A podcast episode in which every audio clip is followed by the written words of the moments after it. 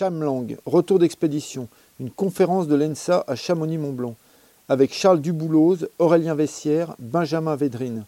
Animation Clémentine Junique. Bonsoir à tous. Euh, merci d'être là ce soir pour cette conférence sur le Chamlang. Euh, avant de commencer euh, vraiment la conférence, je voulais qu'on rende un petit hommage l'ENSA avec une période un peu, enfin très difficile cet automne. Euh, avec la perte de jeunes guides et de collègues, donc euh, les jeunes guides Louis Pachou, Gabriel Miloche et Thomas Arfi euh, au Népal, deux professeurs, Joël Yout au département ski et aussi parapente et Titi Janté à l'alpinisme. Et du coup, je voulais juste qu'on prenne un, petit moment de, silence pour penser à eux et, à leurs proches, amis et collègues.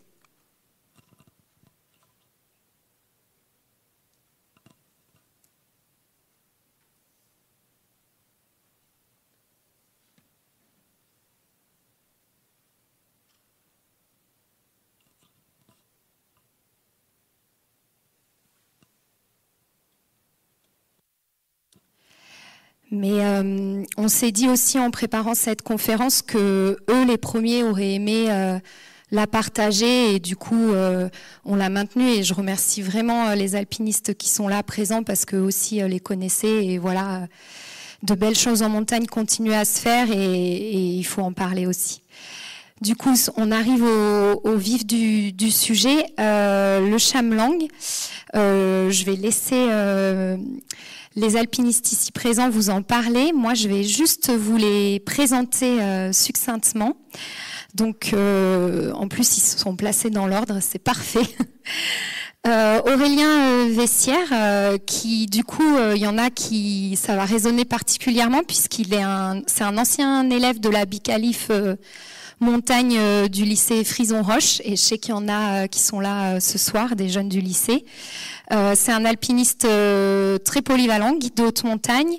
Il a pas mal fait d'expéditions puisque quelques sommets vierges au Pakistan. J'ai noté aussi la Patagonie, l'Alaska et une ouverture euh, au Népal, au Lubuche East Peak, en rocher, un itinéraire côté ED. Donc tu as, quand même une bonne expérience des expéditions. Et un peu de parapente par-dessus tout, histoire de pas s'ennuyer. Ensuite, on passe un peu plus les Alpes du Sud avec Benjamin Védrine, euh, qui a euh, des faits euh, marquants et originaux. C'est un alpiniste qui va vite, qui aime aller vite. vous avez peut-être entendu parler de lui avec un record sur la Meige, la traversée de la Meige en 4h38 aller-retour, la Grave, la Grave. il y a plusieurs enchaînements de, de face nord dans le massif de la Meige, du ski aussi dans la face sud. Et euh, un autre fait marquant, c'est le Spaghetti Tour, c'est des 4000 en Italie qui ont été enchaînés en 9h18. Et pour donner un titre de comparaison, euh, Ulichtek à l'époque avait mis 4 heures, 14h35. Donc là, euh, faire tomber la moyenne sous les sous les 10 heures, euh, ça, va vite. Euh, Benjamin, il a une grosse expérience aussi, notamment au Chamlang, puisqu'il y était déjà allé. C'est la deuxième fois qu'il y retourne. Donc j'imagine que c'est une montagne euh, qui te, te, fascine. Pour y retourner, il faut être vraiment accro. Et enfin, Charles Duboulot, qui a un profil aussi très intéressant et même presque atypique, je dirais, parce que Charles, dès qu'il touche à quelque chose, ça se transforme en réussite et c'est souvent des gros morceaux. Quand il, arrive du ski alpinisme, euh, il a aussi passé le guide. Mais pour vous donner un exemple, quand il se met au ski de pentraide, c'est le linceul. Euh, au Grand Joras qui est skié, donc c'est quand même un, fait euh, marquant. Quand il se met au solo, il fait la première répétition de la face nord des Drues.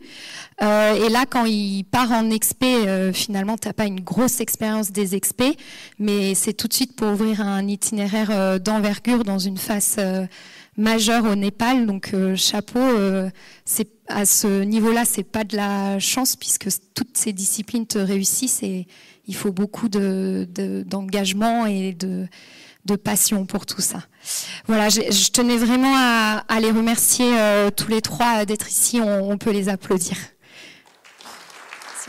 donc ça c'est toute, toute l'expé. En fait, on était six. Le, le Chablang, pour Benj et moi, c'est venu un petit peu comme un, cheveu sur la soupe euh, au mois de septembre.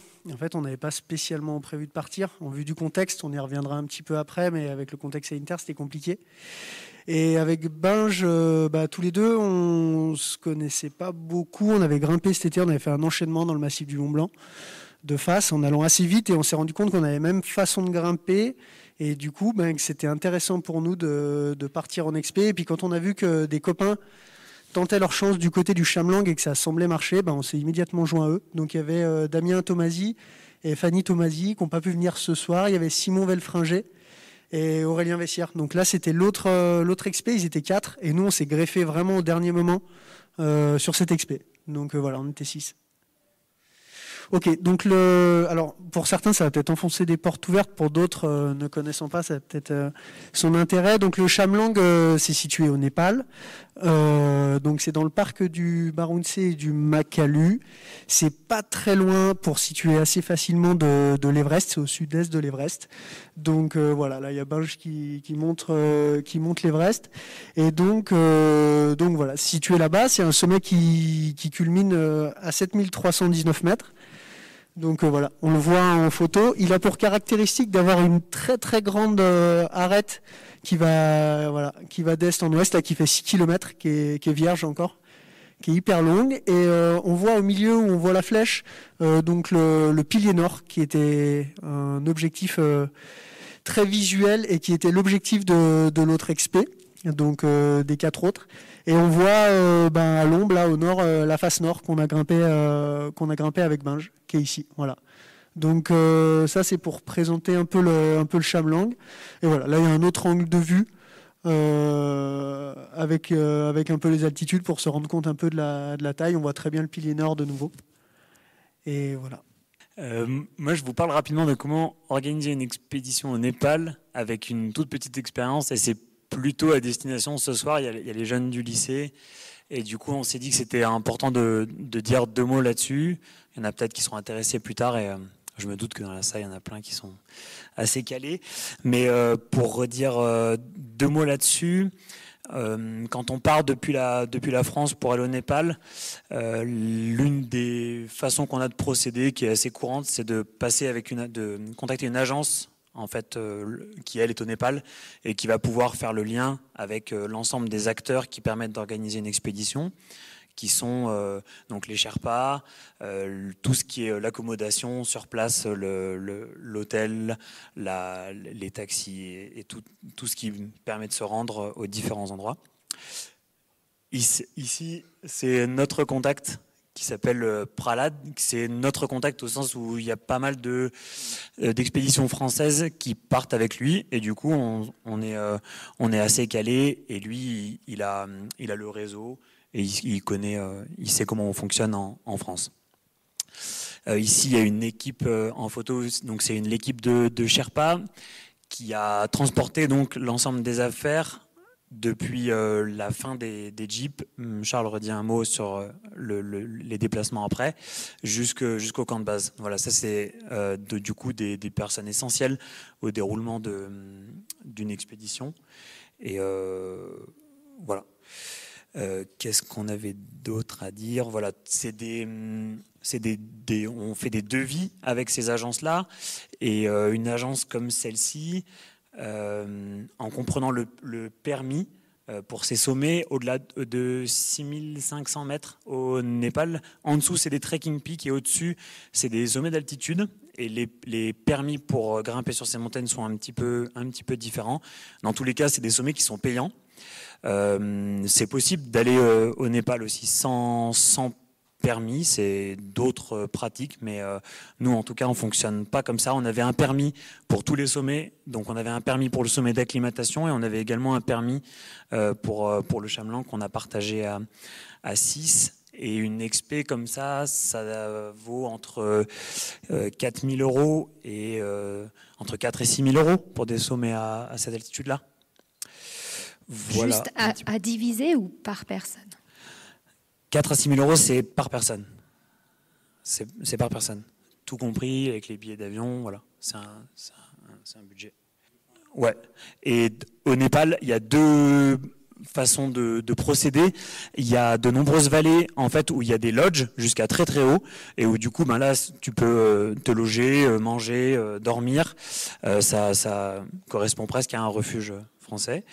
Et puis sur d'autres montagnes, et eh ben quand il n'y a pas de lodge, on monte un camp de base. Nous c'était notre cas. Un, il y a déjà eu plusieurs expéditions au Chamlang, donc le, camp de base était connu des Sherpas et de l'agence et de, de, Binge qui avait déjà été là-bas en plus. Et donc, euh, nous, on a fonctionné en, camp de base. Voilà. Et un petit mot, voilà, les deux personnes qui sont là, ce sont été nos. En plus des Sherpas, il y a un, cook et un net cook, qui sont donc les deux personnes qui vont s'occuper de, faire à manger pendant toute la durée du, camp de base. On a passé 20 jours à peu près au, camp de base et, du coup on a passé, on a partagé euh, une vingtaine de journées avec euh, avec eux. Alors, donc euh, là, on va évoquer la période choisie et la période au niveau de l'automne pour nous, et puis ben, la période un peu particulière qu'on traverse actuellement, qui est celle du Covid, de la Covid. Donc, pour évoquer ça, on commence par dire pourquoi on part à l'automne. Alors, nous, on, part à l'automne pour une raison simple, c'est qu'au Népal, l'été, on peut pas grimper. Il y a la mousson, donc il pleut tous les jours quasiment et ça met des cumuls de neige assez importants en altitude, comme on peut le voir là. Alors c'est plutôt bénéfique pour nous. Euh, ça met beaucoup de neige. Euh, il y a des avantages et des inconvénients. Les inconvénients, c'est qu'il y a des risques d'avalanche quand même plus importants qu'à d'autres périodes. Et l'avantage, par contre, c'est qu'on a des, faces mixtes qui, euh, qui ont reçu beaucoup de neige et qui ont du coup des plaquages, des conditions de mixtes souvent assez intéressantes.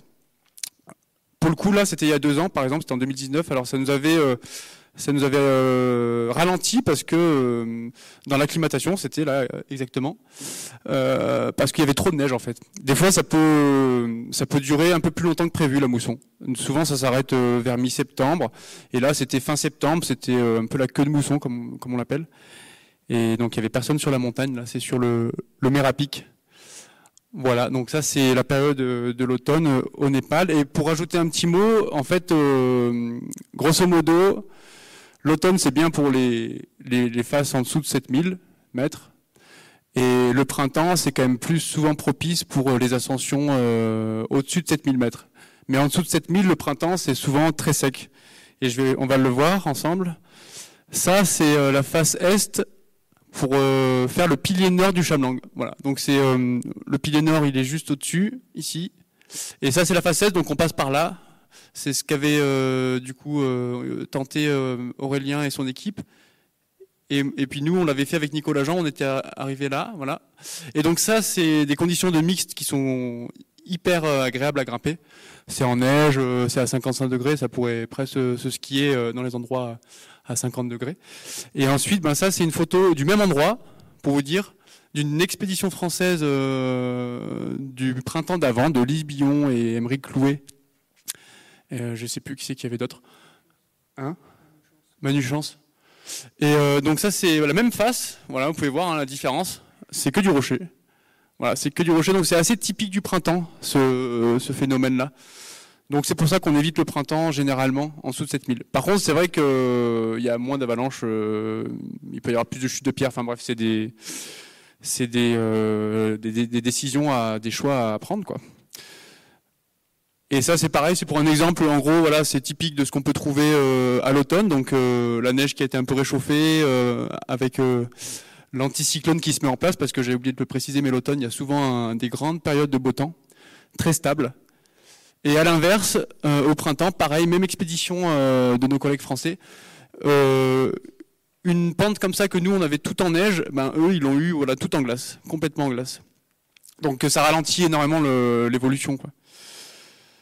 Hum, la neige aussi peut ralentir l'évolution, mais quand c'est optimal en neige, comme on l'a eu avec Charles notamment, c'est quand même vachement agréable, ça va plus vite. Et après, pour parler du, Covid, euh, au Népal, au final, ben, ça a changé un peu la donne. C'est vrai, il fallait faire euh, le visa avant d'y aller, alors qu'à d'habitude, on le faisait sur place. Il fallait faire un test PCR avant de partir, un test PCR euh, à Katmandou. Euh, voilà, c'était pas énorme hein, comme démarche à faire, c'était pas euh, colossal. Et par contre, euh, la vie là-bas, elle a quand même changé. Il y a beaucoup de commerces qui, qui ont fermé. Alors là, j'avais pas de photos euh, sur les commerces fermés, mais ça, c'est dans un marché local, donc euh, il y a de la vie, il y a beaucoup de voilà, c'est là où tous les locaux vont se fournir en nourriture et, et diverses choses. Mais ouais, du coup, ça fait un peu mal au cœur. ils ont beaucoup moins de travail qu'à l'époque, donc il y a beaucoup de commerces qui ont qui ont fermé, des agences aussi, de trek, d'alpinisme, etc. Mais, euh, mais bon, voilà, ça recommence au fur et à mesure. Nous, Pralade était très content de nous accueillir.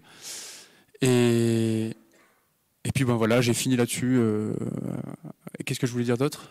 Non, je voulais rien dire d'autre. À Charles. Très bien. Et du coup, donc euh, l'accès et, l'acclimatation. Donc, qu'est-ce qui se passe? Nous, on est arrivé à, on est arrivé à Katmandou. Euh, tout s'est passé de manière euh, hyper rapide parce que il y en a qui étaient arrivés avant sur place et qui avaient entrepris les démarches. Donc euh, nous, globalement, quand on est arrivé à 4, il y avait déjà Fanny et Damien qui étaient sur place. On a juste eu à prendre un 4x4. En fait, on a fait 4 heures, 4 heures. Qu'est-ce que je dis?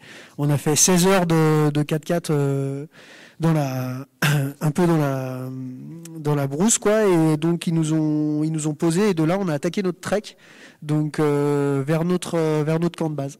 Donc on a on avait des porteurs qui étaient là qui portaient tout notre euh, tout notre matos. Nous on faisait simplement euh, on a marché avec des petits sacs légers et puis on a choisi de faire des étapes assez longues parce que le début du trek est un peu fastidieux. Ça, ça peut paraître bizarre mais on est quand même bien dans la bien dans la jungle. Et euh, je sais pas, ben, si tu une vidéo un peu qui illustre, euh, je sais pas où elle est.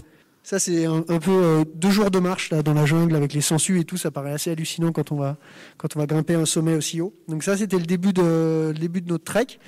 juste un, juste un mot parce que quand même, on a, c'était plutôt Binge qui connaissait l'itinéraire et du coup, nous, on s'est quand même fait un petit peu avoir parce que les étapes qu'il avait prévues, nous, on s'en serait bien passé parfois.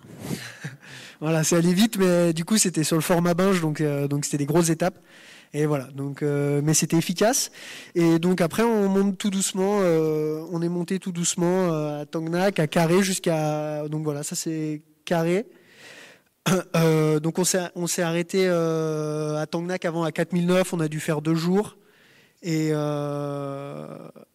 et là, ouais, pour prendre le temps de se reposer, des grosses étapes que Binge nous avait faites. Puis de toute façon, on avait trop d'avance sur les porteurs. Et donc voilà. Donc là, on s'est arrêté à Carré. Euh, Carré, c'est 4009, ouais. 4009, ouais. 4009, ok, c'est okay, donc ça c'est à 4009, on s'est arrêté un petit peu. Et, euh, et, suite à ça, une fois que les porteurs nous ont rejoints, nous ont posé notre matos, et ben on a commencé à s'acclimater sur un sommet qui s'appelle le, le Merapic. Donc c'est un sommet euh, voilà, qui monte à 6004, qui est hyper plat, et en gros, c'est un, gros glacier tout plat là qui a vraiment aucune difficulté, qui monte à 6004. Et du coup, ça en fait un peu leur, euh, alors j'exagère, mais leur Mont Blanc quoi. Il y a, y, a, du monde là sur place. Donc nous, on a eu de la chance, c'est qu'on s'est acclimaté dans une période où il faisait pas beau. Donc il neigeait beaucoup et il faisait vraiment pas beau, donc il y avait personne. Donc ça, c'était chouette. Et euh, donc on a, on a passé nos, nos cinq jours d'acclimatation là sur le Mérapic. Donc on faisait des, des petits paliers pour, euh, ben, pour s'habituer un petit peu à l'altitude. Euh, bah, les deux qui sont là, ils étaient hyper bien et moi j'étais malade, comme euh, ce qui peut arriver un peu là, à la clim. J'étais vraiment malade, j'étais pas très bien. Et donc c'était un peu un peu l'enfer pour moi là ces cinq journées. Mais mais voilà, donc on a passé cinq jours sur le Mérapic à s'acclimater. En descendant, il faisait voilà, ça c'est au, au, sommet du, du Mérapic à 6004 là. On a passé une grosse journée et demie. Un, tout, un, tout, petit mot pour remercier, même s'il n'est pas là, Paul Robac, qui nous a filé quand même un coup de main. On a échangé avec lui euh, sur des questions d'acclimatation. Voilà. Juste, euh, Paul Robac, qui est ici à l'ENSA et qui est professeur et aussi chercheur sur les questions de haute altitude et d'acclimatation.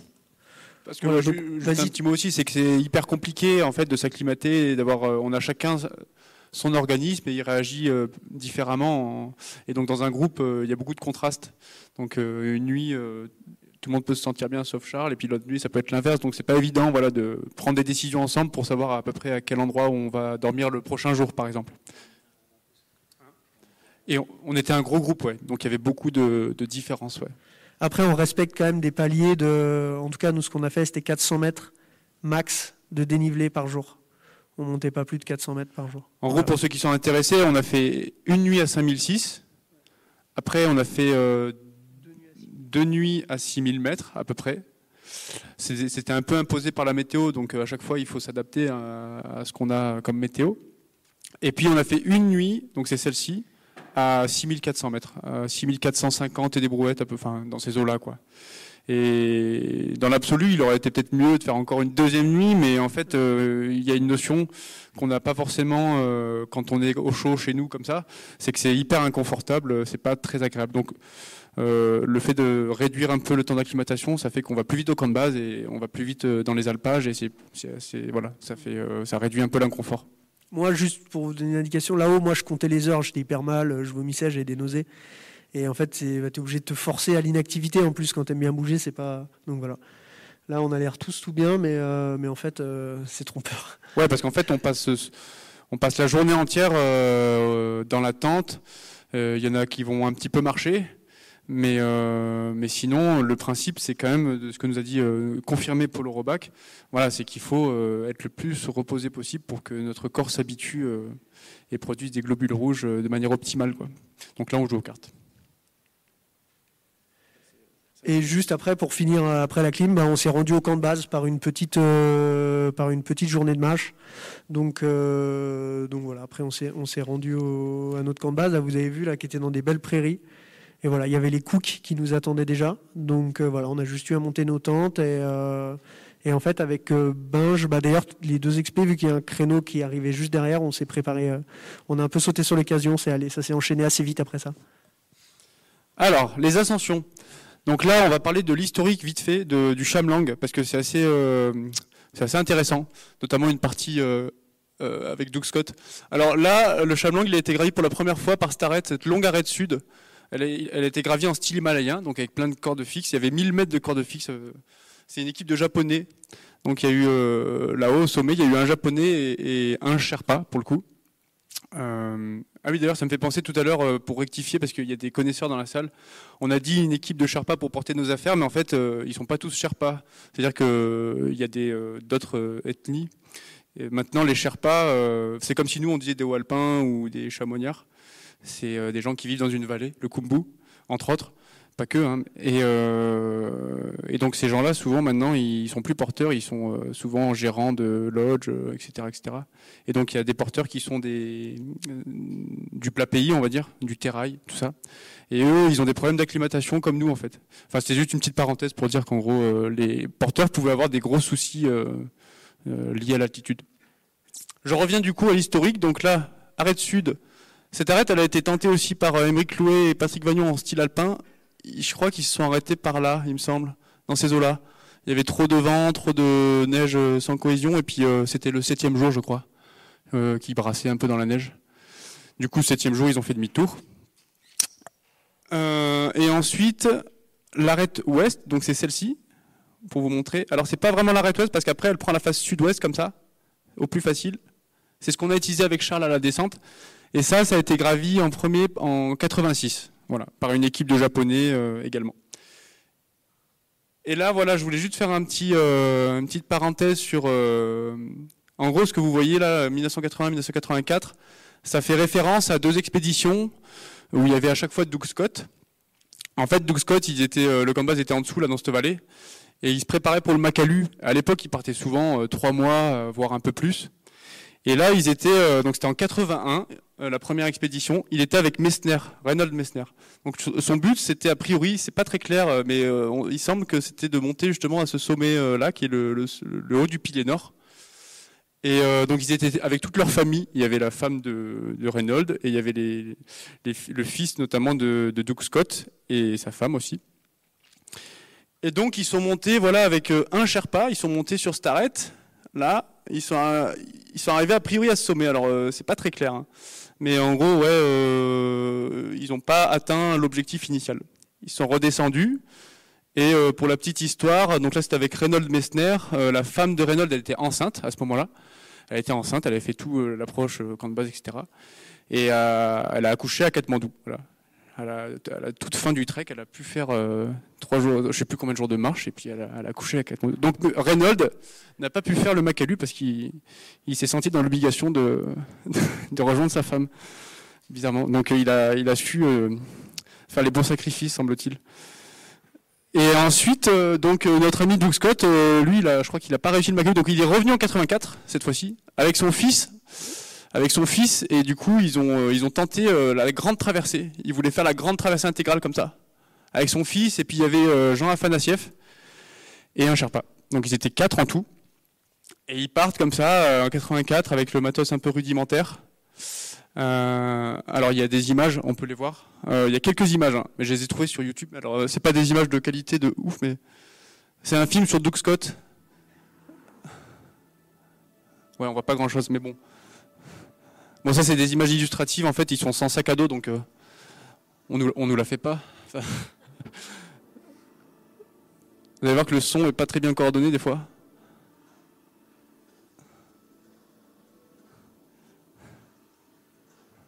Mais bon, c'était quand même le matériel qu'ils utilisaient.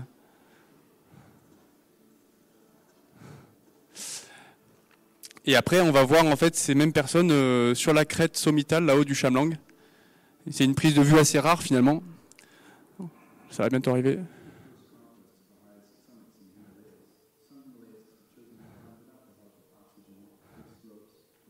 Voilà, là c'est sur l'arête euh, sommitale, avec plein de corniches. Et là, ouais, donc on voit le haut du Pied Nord ici. Et puis après, on voit la Blanc ici, Chuli, le Choyu, et puis euh, l'Unduptse, et l'Otse. Et puis toute notre équipe. Et en fait, la petite histoire, c'est qu'ils ont, ils ont, ils ont vu un ovni euh, sur le Chamlang, euh, Doug Scott et Messner. Et euh, voilà, ils ont vu un, un objet non identifié. Et ils en ont fait vraiment toute une... Euh, ah, je reviens un petit peu. Quand ils étaient là-haut, en gros, ils ont vu un ovni, ouais. Et euh, il y a eu plusieurs équipes le même jour qui ont vu un, cet, ovni. Et du coup, il y a eu des, journaux, des articles sur les journaux euh, chinois et, népalais. Euh, voilà, pour la petite histoire. Je dis ça parce que Marek, qui a fait l'ascension de la face nord-ouest ici, il a appelé sa voie UFO Line, et c'est en fait en rapport à ça. Voilà, c'est la petite anecdote. C'est à qui et qu'est-ce que je voulais dire d'autre? Non, c'est tout. Hein. Ils l'ont vu à 12h30. Hein? A priori, ouais. Je ne sais pas s'ils se dopaient ou pas, mais euh, bon. en tout cas, ils ont vu un ovni. Non, mais en tout cas, il y a eu toute leur famille qui était au camp de base ont vu cet ovni et les équipes autrichiennes aussi. Donc voilà, c'était quand même censé, a priori. Si vous voulez plus de précision, c'est possible de le contacter encore, il y a plus de détails. Hein. Là, c'est que la partie mainstream un peu, voilà, mais quand tu as passé un mois avec lui, tu es, fatigué. Hein. Retour des décisions. Décision, 7 octobre. Non, euh, c'est vrai que c'était intéressant. Euh, on, enfin, en tout cas, moi, je trouvais qu'on était dans une configuration d'expédition qui était super intéressante à faire plein de parallèles avec ce qu'on peut apprendre à l'ENSA aussi dans une euh, gestion plus professionnelle. Là, on est en, amateur, mais on était, on était du coup six au camp de base euh, sur deux objectifs qui étaient différents. Et on a tout le temps alterné en fait entre des moments où on se gronzait les uns les autres et puis devoir gérer avec les comportements de, voilà, des sentiments de certaines personnes où certains étaient, avaient plus envie d'y aller ce jour-là, d'autres le lendemain, puis il y a des peurs, il y a des doutes. Et donc, du coup, c'était quand même assez intéressant c'est quand même assez, intéressant de débriefer là-dessus, sur ce qui nous est euh, arrivé. Sur les outils d'aide à la décision, euh, alors c'est pas le sourire de Binge, c'est bien le, petit appareil orange c'est pareil pour le représenter notamment aux, jeunes, parce que je pense qu'il y en a pas mal qui le connaissent. Donc ça, c'est un InReach Mini. C'est un téléphone satellite qui permet euh, d'envoyer des SMS euh, de façon illimitée. Et c'est notamment via ça qu'on a le, notre routage météo. Voilà. Et donc euh, sur la première partie de l'expédition, finalement, on a, on n'est pas hyper stressé. Euh, comme vous a dit Charles, ben, on a fait le, le sommet d'acclimatation, on l'a fait dans le mauvais temps parce que c'était une, une bosse un peu plate et c'était pas gênant. Et puis il y a une petite pression qui monte et on commence à, on a de plus en plus d'échanges avec les, les routeurs au fur et à mesure euh, qu'on arrive, qu'on se rapproche du camp de base. Et puis, euh, bah, une fois qu'on a vu la, la, phase globalement, on est excité. Puis, on, a envie de grimper. il faut, gérer. Euh, alors, à savoir que c'est bien plus facile maintenant que quand même il y a, quelques années, mais c'est un peu le même problème qu'on a en France, qui regarde trop la météo euh, resto bistrot, sauf que là, les, les le niveau d'engagement est pas tout à fait le même quand même, et du coup, ben il faut euh, il faut gérer un peu avec ça. Nous, le, le routeur météo, typiquement dans notre cas, euh, il a annoncé d'abord une journée de beau, euh, potentiellement un créneau de beau, mais avec du vent. Finalement, euh, il faut aussi coupler un peu avec ce qu'on voit nous sur place. Il n'y avait pas tant de vent que ça. Voilà, tout ça pour dire que euh, on a beaucoup d'informations en fait aujourd'hui. On arrive quand même assez facilement depuis le camp de base à avoir euh, des nombreuses informations et du coup, moi, j'ai, c'est peut-être mon avis plus personnel, mais j'ai l'impression qu'on retombe un peu dans les dans, dans, les travers de la, de la météo euh, comme on peut avoir dans les, dans les Alpes en fait avec, euh, avec ces dérives. Euh, si on, voilà, il faut, il faut, au bout d'un moment, il faut aussi se dire, ben, allez, on décide de choisir ce créneau-là et puis ben, on verra, quitte à faire demi-tour si vraiment c'est pas le, c'est pas le bon. Mais voilà. Bien sûr. En tout cas, pour notre pour notre projet, effectivement, le premier prévisionniste annonçait à peu près 50 d'ouest, donc ça, ça, donne à peu près ça, voilà, ça fait des, nuages un peu lenticulaires comme ça. Euh, ça, c'était à peu près ce, scénario. Et en fait, euh, on a fait appel à un autre prévisionniste, euh, donc Yann Gezendaner, qui est de la vallée, qui lui, du coup, a annoncé pas de vent. Et donc, en fait, ça a basculé de tout au tout dû à une interprétation météorologique. Enfin, en gros, pour vous dire qu'en expédition, euh, vous êtes vachement euh, lié euh, à ce que ce qu'on vous donne comme prévision, et généralement votre décision d'y aller va, va être en fonction de la prévision météo. Quoi. Donc un jour ça peut être oui, puis le lendemain non. Il faut toujours s'adapter. Quoi on a quand même été aussi contraint au fait de quand tu as plusieurs routeurs comme ça. Ça c'est Binge qui nous a fait un petit coup euh, un petit coup de souris là qui a demandé à Yann euh, en se disant putain, il va peut-être nous dire un truc un peu plus optimiste que l'autre. Et en fait, tu prends quand même en tout cas nous la moi la sensation que j'ai eue avec Binge, on a quand même pris le routeur euh, qu'elle est dans notre sens quoi. Et on s'est dit parce que tu as des infos et si vraiment tu as envie d'y aller ben tu t'écoutes ce que tu as envie d'entendre quoi. Oui, c'est vrai. C'est vrai. Et, euh, et, puis aussi pour dire qu'ils peuvent vraiment, ils peuvent vraiment se tromper. Quoi. Des journées annoncées grand beau, ils peuvent finalement faire grand, ouais, grand mauvais. Aussi, ça m'est arrivé. Et, euh, et, à l'inverse, des journées annoncées euh, pas très beau, voilà, ça peut. Donc ça reste quand même engagé. C'est pas une science exacte, quoi. Ça on le sait, hein, mais encore plus là-bas parce que c'est des modèles un poil moins, un peu plus difficiles à interpréter pour eux, quoi. Euh, non, euh, un mot sur les préparatifs. Donc voilà, donc en gros, rapidement, on rentre euh, le 6, je crois qu'on arrive au, au, camp de base de l'acclimatation, on se repose un jour, et il y a un créneau qu'on décide de, du coup de tous prendre. Voilà. Ça, c'est sur la suite à de nombreux débats quand même. Mais euh, on le prend tous. Et du coup, un mot sur les préparatifs.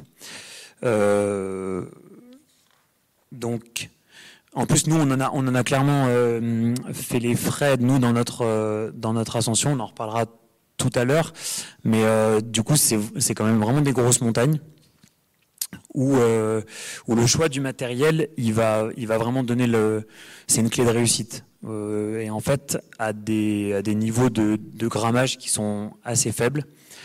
Donc on compte tout et on essaye de, de, trouver le juste milieu entre le niveau d'engagement que la cordée est prête à accepter pour euh, cette réalisation-là, et puis euh, euh, de pouvoir grimper en sécurité. Voilà, où est-ce qu'on va pouvoir, où est-ce qu'on va être tous d'accord pour euh, rogner des marges, et euh, voilà, il faut il faut s'entendre là-dessus.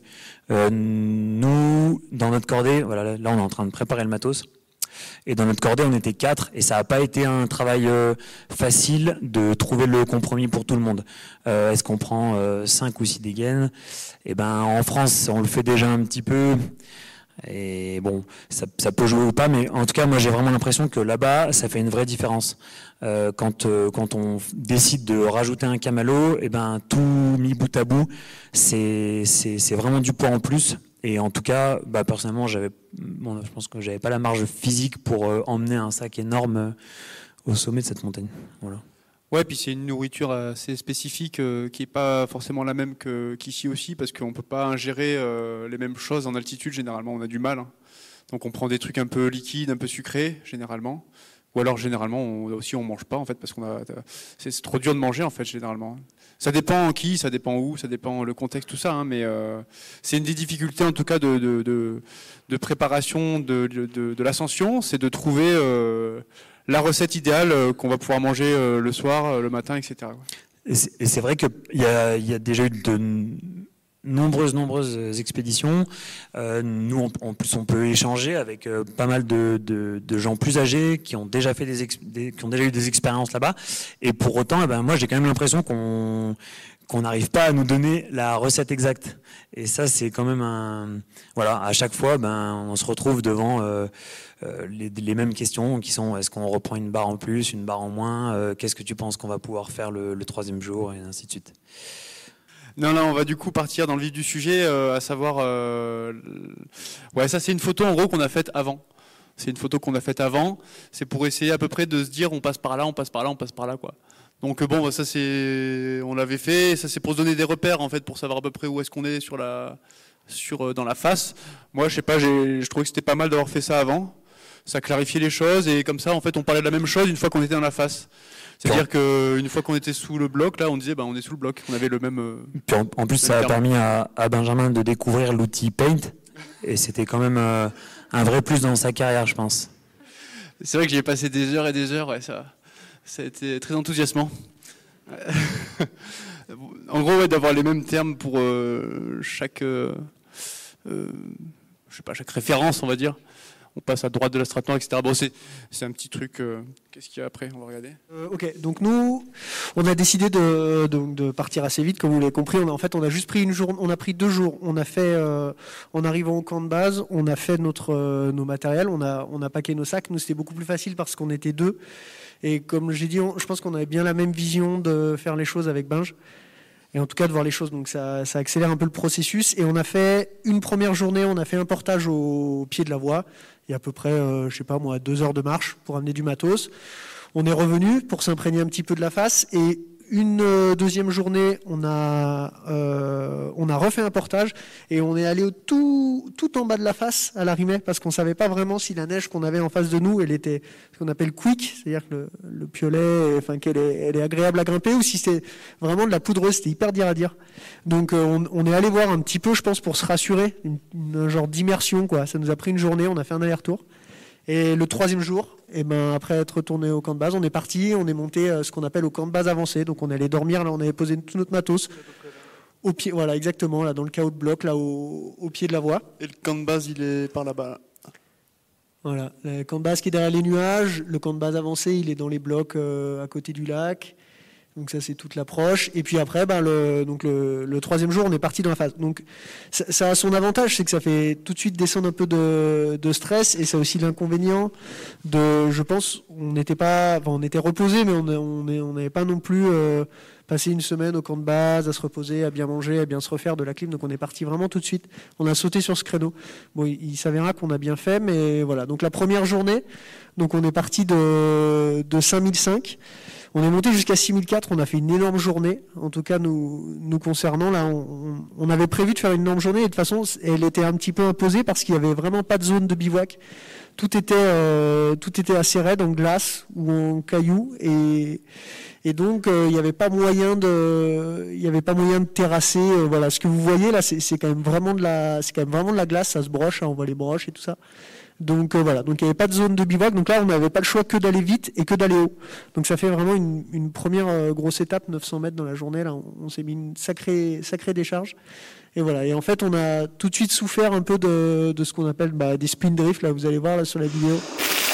Et c'était un peu... Euh, finalement c'était en continu, on a, on a passé la... Ouais, c'est les spin drift. On a,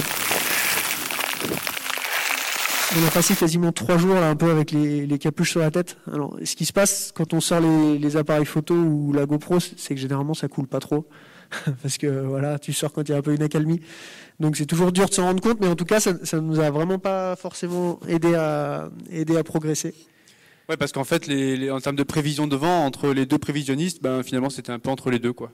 Voilà. Il y avait, il y avait quand même du vent et du coup il y avait quand même du vent qui coulait le long de la face. Et quand tu es en bas, bah, tu, tu ramasses euh, bah, tout ce qui arrive d'en haut. Donc, euh, donc voilà, ça nous coulait dessus. Ouais. Donc ça c'est le c'est le la fin du premier jour. On est arrivé au bivouac vraiment de nuit. On s'imaginait qu'il y avait une.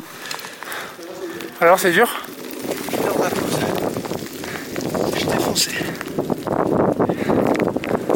Petit bivouac euh, terrassé euh, de nuit. Toujours sympa. Bah ça va le faire là. hein. Ouais.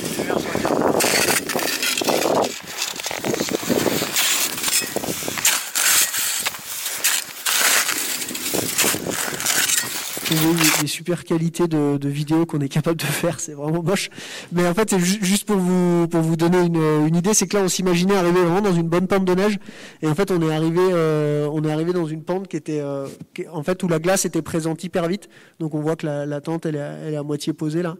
Et, euh, et en fait, c'était beaucoup plus compliqué pour terrasser que, que ce qu'on imaginait.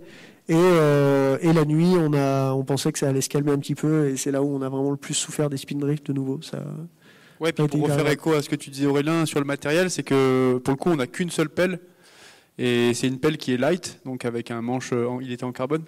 Il est en carbone, donc si on la pète, euh, voilà, c'est on n'a plus de pelle derrière. Donc on peut faire avec le piolet un peu, c'est ce que fait généralement le deuxième, mais euh, c'est assez fondamental de faire attention à, à qu'est-ce qu'on pète, quoi. S'il y a de la glace, des cailloux, etc. Après, on était quand même suffisamment rincé pour pas pelleter trop vite. hein. Oui. Vraiment, ça. hein. Donc voilà, ça c'est le, ça c'est le bivouac le matin. Ben, t'as bien dormi? Ouais. Dans le vide Enfin ouais. Ouais, t'as dormi quoi. Là, il faut décider un peu qui se met à droite ou à gauche, quoi. Voilà, C'est un peu Shifumi du soir. notre emplacement de bivouac pour la nuit, on a terrassé. Donc là, on, on la marre en fait un peu de part et d'autre. Et là, on va aller au Crux, qui est là-haut. Donc, euh, donc voilà, ça c'était pour euh, pour notre première journée. On voit, on voit euh, donc un peu tout ce qu'on a fait et là on est allé à gauche euh, poser notre bivouac ici. Et le, la- le crux, c'est ça en fait. Voilà. Voilà la grosse inconnue qu'on avait et ce qu'on savait pas c'était vraiment cette deuxième partie, cette deuxième journée là, savoir si ça c'était euh, savoir si c'était tout simplement grimpable ou trop dur ou, des petits plaquages ou, des plaquages euh, raisonnables. Voilà, d'en bas c'était quand même vraiment dur à dire et jusqu'à la fin de la deuxième journée on n'était pas vraiment sûr de en fait en tout cas que ça marche notre notre option. Eh Ben, nous, de notre côté, c'est pareil, euh, la même journée, euh, on. Nous, on décide d'aller voir le, pilier, donc il y a quand même 7 km de marche pour aller euh, jusqu'au au pied. On avait, pour le coup, nous, on avait beaucoup d'infos. C'est un pilier qui a été tenté, on était la cinquième expédition, je crois, et cinquième expédition française, hein, il me semble. En tout cas, on avait euh, déjà de nombreuses informations en fait, à la différence de ce qu'ils ont pu faire. Euh, et donc, on a été repérer le pilier. On avait beaucoup de doutes la première journée parce que vous avez vu du coup la configuration c'est pas la même. Et euh, autant, je pense que dans la face nord, les, les- la neige qui coule, euh, il y avait eu pas mal de. Enfin, c'était une face qui avait l'air nettoyée. Et euh, nous, on avait pas mal de questions sur des champignons de neige qui étaient donc euh, sur les sur les flancs du, du pilier là. C'est une ascension qui est euh, assez complexe à comprendre parce qu'en fait, il y a d'abord une petite facette nord qu'on voit sur cette photo-là, et puis ensuite, il y a un replat glacier juste au-dessus de cette euh, première partie qui fait 250 mètres, 300 mètres. Et, euh, et ensuite, il y a l'accès euh, que Ben je vous a montré tout à l'heure avec la comparaison des deux conditions d'enneigement qui permet d'accéder sur le véritablement sur le nord en fait. Et donc nous, voilà, on avait on avait pas mal, on a eu pas mal de doutes en allant repérer euh, une première journée. On est revenu au camp de base et eux ils nous ont donné l'information qu'ils avaient trouvé de la neige quick dans leur face. Du coup, on a hum, décidé de, de tenter. On s'est reposé un jour de plus qu'eux. Et en gros, quand eux, ils ont commencé de grimper, ben nous, on a fait une journée depuis le camp de base où on est monté et on a fait la facette nord, donc qui était en, en photo euh, juste avant. Euh, Ouais, voilà. C'est ce qu'ils avaient eu, c'est ce qu'ils avaient eu en glace euh, les collègues euh, tout à l'heure. Donc nous, on était dans des, dans des, pour le coup, dans des très bonnes conditions sur cette première journée. Et là, on est donc sur le replat glacier qui est juste avant d'attaquer le pilier nord où on a fait notre, euh, notre premier bivouac. Là, on, peut voir euh, notre ami Doug Scott, euh, il était passé par là, en 33. En 84. Et, et déjà, euh, eh ben, nous, quand on arrive là, euh, on s'est un peu tous rendu compte sans se le dire qu'on avait fait un peu des boulettes sur le, sur le matériel. euh, et que notre stratégie, elle nous avait déjà quand même bien amoché pour une première journée. On était quatre, donc ça force à porter deux tentes. On avait tout en double, le, les réchauds. Voilà, on avait fonctionné à deux cordées euh, indépendantes. Et euh, dans notre stratégie aussi, on n'a pas accepté de se dire qu'on allait forcément sortir par le haut. Et donc, on avait tout le matériel pour redescendre en rappel dans la voie. Et au final, ça c'est mon avis personnel, hein. les trois autres collègues sont pas là, donc peut-être aurait un avis différent, mais euh, j'ai l'impression qu'on s'est gouré et que c'est des voies qui demandent un engagement qui est un poil plus élevé que celui qu'on avait peut-être nous en tout cas décidé à quatre et que ça, on avait des sacs euh, très gros quand même. Comment? Ouais, la question c'est qu'est-ce qu'on n'aurait pas pris? Et eh ben, du coup, c'est ce que je disais. Je pense que, à mon avis, euh, accepter de faire vraiment une retraite euh, sans matériel, enfin, ou vraiment avec du matériel de d'appoint, quoi, euh, ça nous aurait enlevé vraiment des kilos, je pense là. Enfin, au moins un, un, ou plusieurs kilos. Et je pense que ça, c'est quand même une clé pour ces ascensions là. J'ai l'impression que le, le demi-tour, sans qu'il soit impossible, s'il est anticipé, à mon avis, c'est c'est compliqué. Donc là, on a vu le premier jour, c'était le dimanche. C'est la même chose pour les deux cordées. Hein. Et donc là, on voit le, jour 2. Donc nous, on, part de 6004. Euh, non, c'était le jour 1, c'est ça. 6004 pour euh, ne faire que finalement 300 mètres parce qu'il s'agissait de la section la plus difficile. Donc en gros, depuis le bivouac, on redescend avec un rappel pour se mettre euh, dans l'axe de, des difficultés. Et puis après, ben là, on, on a fait toute cette section-là. Euh, Qu'est-ce qu'il y a après? Je vais regarder. Ouais, donc ça, c'est la première, euh, les premières longueurs. Donc c'est des longueurs euh, en très bonne glace. Avec juste là pour votre info, ils, ils ont ils ont incliné l'appareil photo en fait. C'est une technique qu'on utilise aussi dans les Alpes. Ça, ça marche hyper bien. Oui, on va y revenir tout à l'heure. Donc là, c'est de la bonne glace bien protégeable qui va nous amener du coup au pied du, du crux. Alors, bon, je reviens un peu en arrière parce que, en gros, à la base, on devait passer par la dépression principale, ici, voilà. Moi, je m'y suis engagé en tête, à cet endroit-là, précisément. Et en fait, au fur et à mesure que j'avançais, je me rendais compte qu'il euh, y avait des gros surplombs euh, à passer en rocher avec de la glace fine euh, à droite, à gauche. Enfin, ça paraissait compliqué. Donc du coup, je suis redescendu en, rappel, sur un lunule, sur une lunule. Voilà, je suis redescendu au niveau de Charles à peu près ici. Et on a décidé du coup qu'on faisait le plan B. Et le plan B, du coup, c'était cette langue de, de neige. Alors nous, on ne savait pas si c'était de la neige sans cohésion ou, ou la neige quick, qui est en fait créée par les vents. Euh, par le vent, pourquoi? Parce qu'en fait, la neige, la neige s'écoule comme ça, et avec le vent, ça se tire en diagonale. Et du coup, ça a créé ce, rideau là de ce rideau de glace qu'on va voir, qui est celui-ci.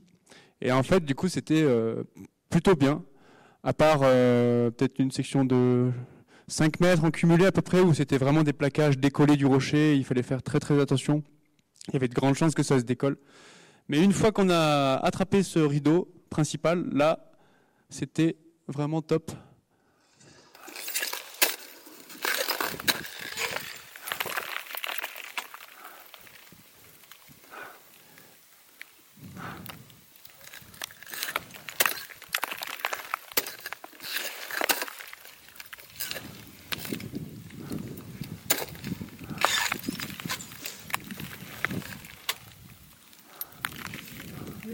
Voilà, j'ai laissé filer la vidéo. On voit en gros la sortie et c'était un gros point d'interrogation pour nous. On savait pas si ça passait. Donc là, moi, j'ai laissé filer euh, Charles parce que j'avais vécu une sacrée euh, mauvaise longueur juste avant, là, celle avec les plaquages décollés dont je vous parlais. Et en fait, c'est là que la cordée a pris tout son sens parce que moi, je me sentais pas de faire la longueur du dessus. J'avais envie de me reposer un petit coup. Et Charles, du coup, il a fait une petite longueur et on a fait chacun des petites longueurs comme ça pour euh, pour s'entraider un petit peu parce que c'était le passage le plus délicat autant euh, techniquement que finalement mentalement presque, parce que on ignorait euh, cette sortie. Et au final, ça s'est avéré être possible de, passer. Alors euh, pas par là, parce qu'en fait, il était complètement décollé ce plaquage. Ça donnait pas du tout envie, donc on est passé à droite par un pendule et un peu d'artif. Et on a réussi finalement à, arriver sur ces grandes pentes de neige là, qui nous ont permis de faire le bivouac à l'heure. Parce que la veille, en fait, on l'a fait de nuit, c'était pas très agréable, alors que là, on a pu le faire euh, avec un petit peu de soleil. Bon, pour autant, euh, la limite, elle est vraiment là. Nous, le bivouac, on l'a fait là, malheureusement. On n'a pas pu avoir la lumière du soir. Et donc là, du coup, on a fait ce bivouac à 6007. Voilà. Et nous, vas-y, bah, mets peut-être direct la photo suivante. Et nous, voilà, ça c'est du coup le glacier où on a dormi, et puis euh, la facette nord qui donne accès en fait derrière aux, longueurs dures en fait, qui sont le, qui sont le, les longueurs du pilier derrière. Et euh, en partant le matin, et eh ben on a, voilà, voilà, ça c'est le, les différentes tentatives. Voilà, c'est l'accès à gauche et puis euh, les longueurs au-dessus. Et du coup, on n'en a, a pas vu grand-chose, puisque d'un commun accord, on a fait demi-tour euh, légèrement au niveau de l'arrimée. En fait, on est arrivé là et on a on cassait de la croûte épaisse qui ressemblait à des, une plaque avant, enfin une plaque avant qu'on connaît un peu ici. Et donc, du coup, on a d'un commun accord fait demi-tour à cet endroit-là. Euh, comme je vous ai dit tout à l'heure, moi je pense que c'est un élément qu'on a pris en compte de manière commune, mais euh, voilà, je pense que le matériel qu'on avait, euh, la stratégie qu'on avait était peut-être pas forcément la bonne, et euh, je suis pas certain qu'on ait pu qu'on soit allé beaucoup plus loin avec le, la stratégie qu'on avait. en gros, ça c'est pour montrer un peu de la même manière que tout à l'heure, on avait tracé ensemble à peu près l'itinéraire envisagé ça suit pas forcément le fil parce que là, il y a un énorme dévers. Et du coup, euh, il était semblable que ça puisse passer en diagonale comme ça pour rejoindre la crête, qui elle est souvent euh, exposée au vent. Quoi. Donc euh, votre projet, Aurel, c'était d'arriver où à peu près pour le bivouac On voulait bivouaquer en dessous de 4 M4+. Vers là, là. Ouais, c'est ça. Et ensuite faire une journée, du coup, qu'on pense être le, le crux. Jusqu'à non jusqu'à l'arrêt. Ah non jusqu'à l'arrêt. Jusqu'à l'arrêt et ensuite sortir. Ensuite sortir et du coup là il y avait une décision à prendre, on savait pas trop. Un point hein. d'interrogation là-haut. Soit sur le fil, soit à droite dans la neige. Avantage inconvénient. Et après il y avait aussi la décision euh, de aller-retour ouais. ou traverser. Ouais. Parce qu'en fait, là, c'est une antécime, c'est le sommet 7240, euh, mais c'est pas vraiment un sommet. Chez nous, dans les Alpes, ça le serait sûrement. Mais en gros, en Himalaya, il n'y a pas les mêmes définitions euh, de sommet en fonction des proéminences. Euh, par exemple, le sommet est du Chablang, qui est à 7003 quasiment, il a 250 mètres de proéminence et c'est pas un sommet, voilà, officiellement. C'est juste une antécime du Chablang principal. Et la décision pour Aurel s'accorder, euh, Aurel, c'était ça, hein, de savoir si vous faisiez. Euh, et voilà, de faire cette partie-là, ça paraît anodin, mais en fait, euh, vu que c'est très haut en altitude et que ben, c'est exposé au vent notamment, euh, ça peut quand même être une section qui, puisse être pas facile à franchir. Voilà, ça c'est une photo du matin et dans notre prise de décision, il y a aussi que on voit pas, mais sur la gauche, en fait, tous les autres cônes euh, de, des autres rimés, eh ben, ils étaient euh, à peu près dans cet état-là, où il y avait eu euh, des départs visibles. Voilà, on n'était pas en, confiance à cet endroit-là. Et du coup, on a fait une belle sieste sur le plat du, glacier. Ah ouais, il y a quand même la suite. Vas-y, tu peux dérouler du coup.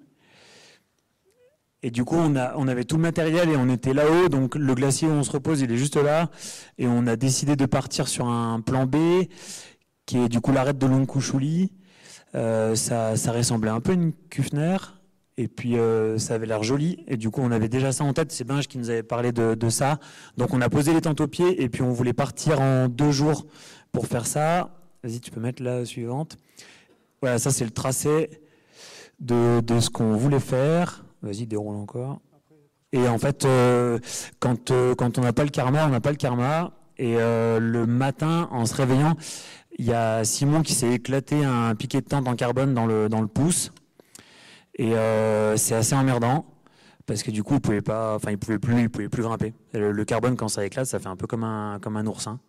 Et du coup, eh ben, on a fait, on a fait demi-tour dans la même journée et on est rentré en, rappel dans la, dans la voie qu'on avait grimpée la veille. Donc là, euh, nous, jour 3. Alors euh, en fait, pour euh, faire un parallèle avec nos deux histoires, c'est qu'on pensait les, voir arriver. on pensait les voir arriver ici. Et du coup, pouvoir se faire coucou. Ok, donc jour 3 avec Binge, donc on, est reparti du, du fameux bivouac là au-dessus du Crux. Et puis on a eu, on a eu la chance d'avoir de, super conditions de, neige sur le sommet, dans les pentes qui sont un peu moins raides, qui sont à 55, qui nous ont permis bah, d'aller au sommet et de commencer la, descente de, l'autre côté. Donc, euh, donc voilà, ce jour-là, on, allait vraiment plus très vite. Globalement, les difficultés étaient derrière nous. Il y avait encore quelques longueurs de mix là qu'on voit pas, qui sont derrière dans l'ombre, là où il n'y a pas de tracé. Mais après, une fois sorti sur, euh, une fois sorti sur l'arête fêtière là au soleil, bah déjà là on a rejoint le soleil, donc c'était cool. Ça faisait deux jours et demi qu'on n'avait pas vu le soleil. Et, euh, bah là après c'était bon pas gagné parce qu'on avançait plus très vite, mais, mais voilà. Ça c'est Binge qui est pas bien, les longueurs de mixte. Ça mon Binge? Je suis défoncé. Mais ça va. Pour expliquer cette image, il vient de remonter avec le sac de second la longueur en glace il vient de tirer comme un mulet. Et je pense que c'est les, nuits. Ouais, les nuits, ça nous a éclaté, ouais. On est éclaté On va y arriver Grave, mais ça c'est sûr. C'est le plus facile. C'est clair. C'est le plus dur. Donc voilà, là on était euh, clairement vraiment un peu à bout, je pense. On essayait de. Pardon? Ouais, moi j'ai, moi j'ai eu, bon ça c'est, personnel, mais moi j'ai eu des, bonnes gelures au pied, euh, au pied droit notamment, euh, bah, dès le dès le premier jour. Je ne sais pas encore trop pourquoi, mais euh, mais du coup c'était assez douloureux, notamment la deuxième journée là où on a vraiment dû grimper dans le raid sur les sur les pointes avant. Et donc le deuxième soir au bivouac, quand j'ai enlevé mon ma, ma chaussure là, et ben j'avais tout l'avant de la chaussette qui était qui était gelé, mais vraiment givré quoi, avec du gel sur la chaussette. Et là, j'ai vraiment flippé parce que normalement, dans ces chaussures-là, c'est pas trop censé euh, arriver, euh, enfin, geler comme ça. Je sentais plus rien. Enfin, je sentais des douleurs, mais je sentais vraiment plus rien. Donc euh, voilà, moi j'ai un peu souffert des pieds. j'ai un peu souffert des pieds dans la dans la face. Donc voilà, ça c'est une fois qu'on a rejoint le soleil sur l'arête sur l'arête fêtière. Et bah, les connaisseurs, ils verront que bah, les, les conditions de neige sont juste optimales. On n'enfonce pas beaucoup, il n'y a pas de sucre. c'est génial. On avance bien, on avance vite. Donc, enfin, vite on avance quoi. Mais, euh, au moins on avance, euh, on avance tranquillement jusqu'au sommet. On n'aura pas eu de grosses difficultés à la fin. Tu peux tourner, Bange Voilà, ça c'est euh, l'arête sommitale. Allez, on y est. On est au sommet bientôt. Je suis dans 5 mètres. Charles un peu plus. Allez, faut qu'il y arrive. Faut qu'il y parvienne, après c'est bon, c'est la descente. S'il arrive là, eh ben, le plus gros est fait. Après, c'est la descente. Allez, Charles, hein Allez, hein Donc euh, bah voilà, sur l'arête euh, l'arête sommitale, on pourrait s'attendre à un truc hyper acéré et en fait non, c'est tout plat et euh, voilà, c'est bon, c'était un peu un chemin de croix là. Moi, je suis vraiment au max. Je pense que je m'arrête tous les toutes les 30 40 secondes là, c'est d'ailleurs rare que je me sois pas arrêté mais bon, j'étais à peu près dans le même état donc voilà, bon, j'ai l'impression que c'est normal à ces altitudes. Ouais, et puis pour euh, revenir à cette pente de neige, au début, on avait décidé de, s'encorder, donc on avait mis une grande section de 60 mètres pour imaginer avoir de la glace et pouvoir mettre des broches à glace euh, entre, entre nous. Et en fait, euh, on n'allait pas forcément au même rythme, au même moment, et du coup, on a décidé à, la fin de d'enlever la corde. Voilà, on a décidé d'enlever la corde, donc avantage, inconvénient. Dans tous les cas, on ne pouvait pas se protéger du tout, quoi du tout. C'était une pente à 55 euh, avec des petites sections à, peut-être 60 à la fin. Et c'était une décision qu'on a prise. Et voilà, on l'a assumé. Euh, on l'a assumé. Ouais, donc bah, voilà, ma position favorite euh, sur l'arête vital.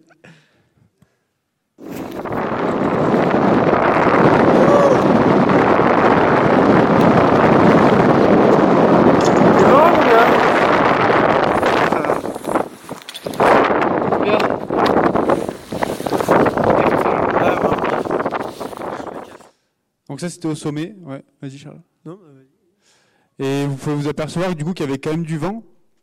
Il y avait à peu près 35, 35-40 de vent finalement, ce qui n'était pas négligeable. Et en face nord, on était complètement à, l'abri du vent, ce qui n'était pas négligeable non plus parce que l'isotherme était assez bas pour euh, pour là-bas. Il était à 4008 et nous on grimpait à l'ombre à 6004 dans ces eaux-là.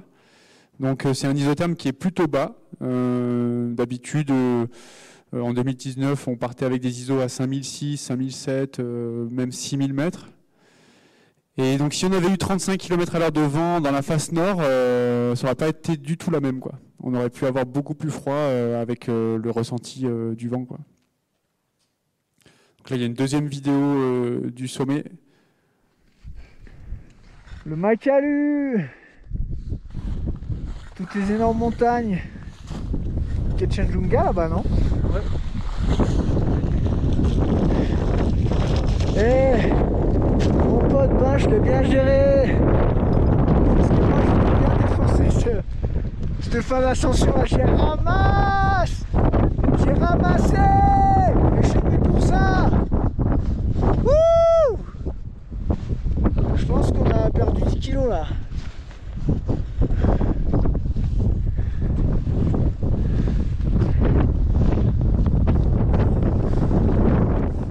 Voilà, donc c'est la chance qu'on a eue de pouvoir euh, un peu observer tous les sommets, euh, notamment le, Kanchenjunga et puis le Janu qu'on voit ici.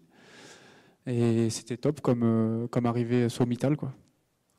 Et du coup, on a pu tout de suite enchaîner avec la descente, on avait euh, choisi de descendre par un itinéraire différent. Donc, bah, ce qu'a montré Bench tout à l'heure en intro, là, quand il faisait un petit historique du Chablon, on est descendu par, donc par l'arête ouest, là, puis cette face, cette face là qu'on voit bien. On a fait un bivouac ici, là, vas-y, montre où on a fait le bivouac et la descente ici, là, à peu près, avant l'arrêt filé.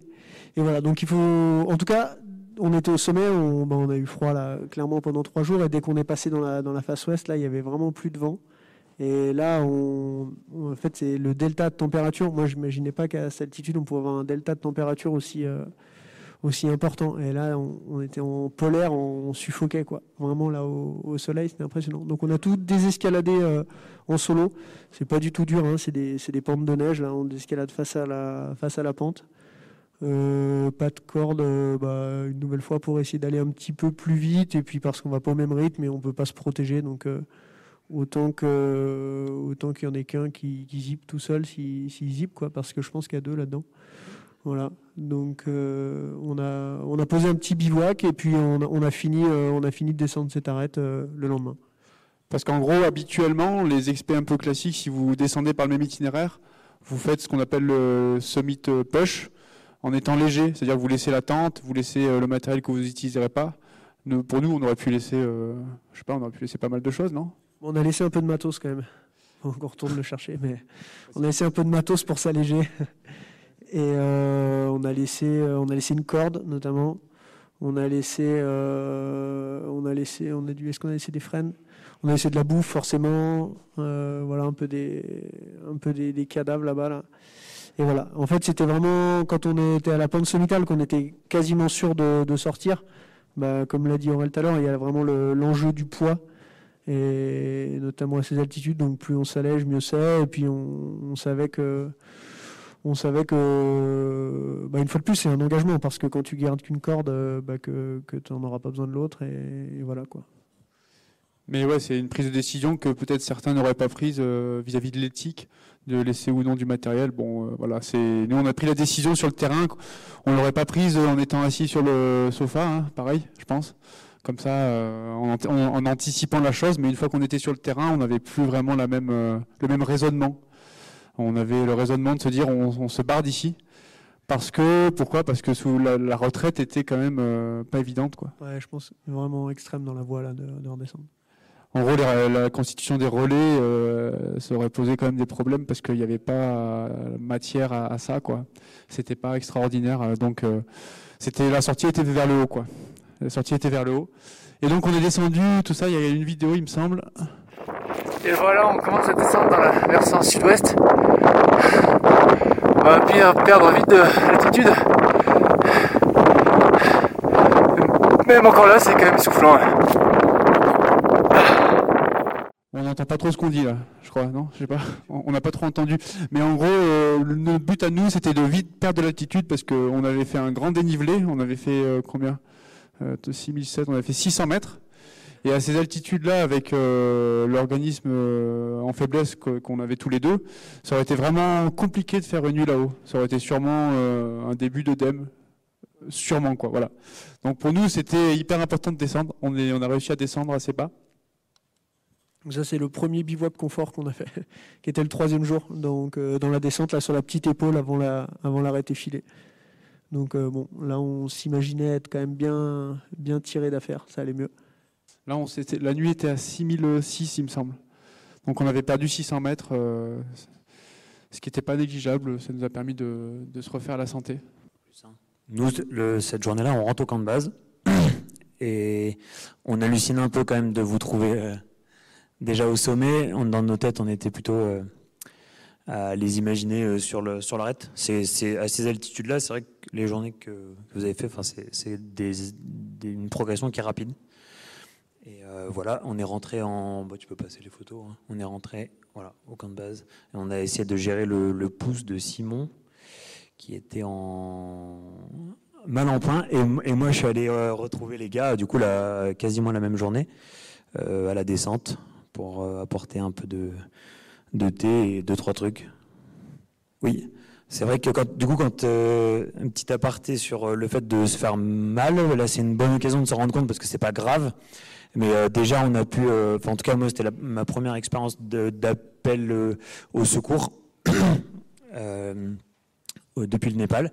Et c'est l'occasion de se rendre compte. Donc je vous confirme que c'est pas facile d'arriver à avoir les bonnes infos. S'il faut déclencher un, secours là-bas voilà y a, on le sait hein, quand enfin je pense qu'on le sait tous quand on part. Et entre le, savoir et puis le le faire là comme je vous dis c'était pour un tout petit truc. Et ben c'était quand même parlant. Voilà c'est pas le téléphone satellite, c'est pas c'est pas facile et derrière on est on est quand même loin.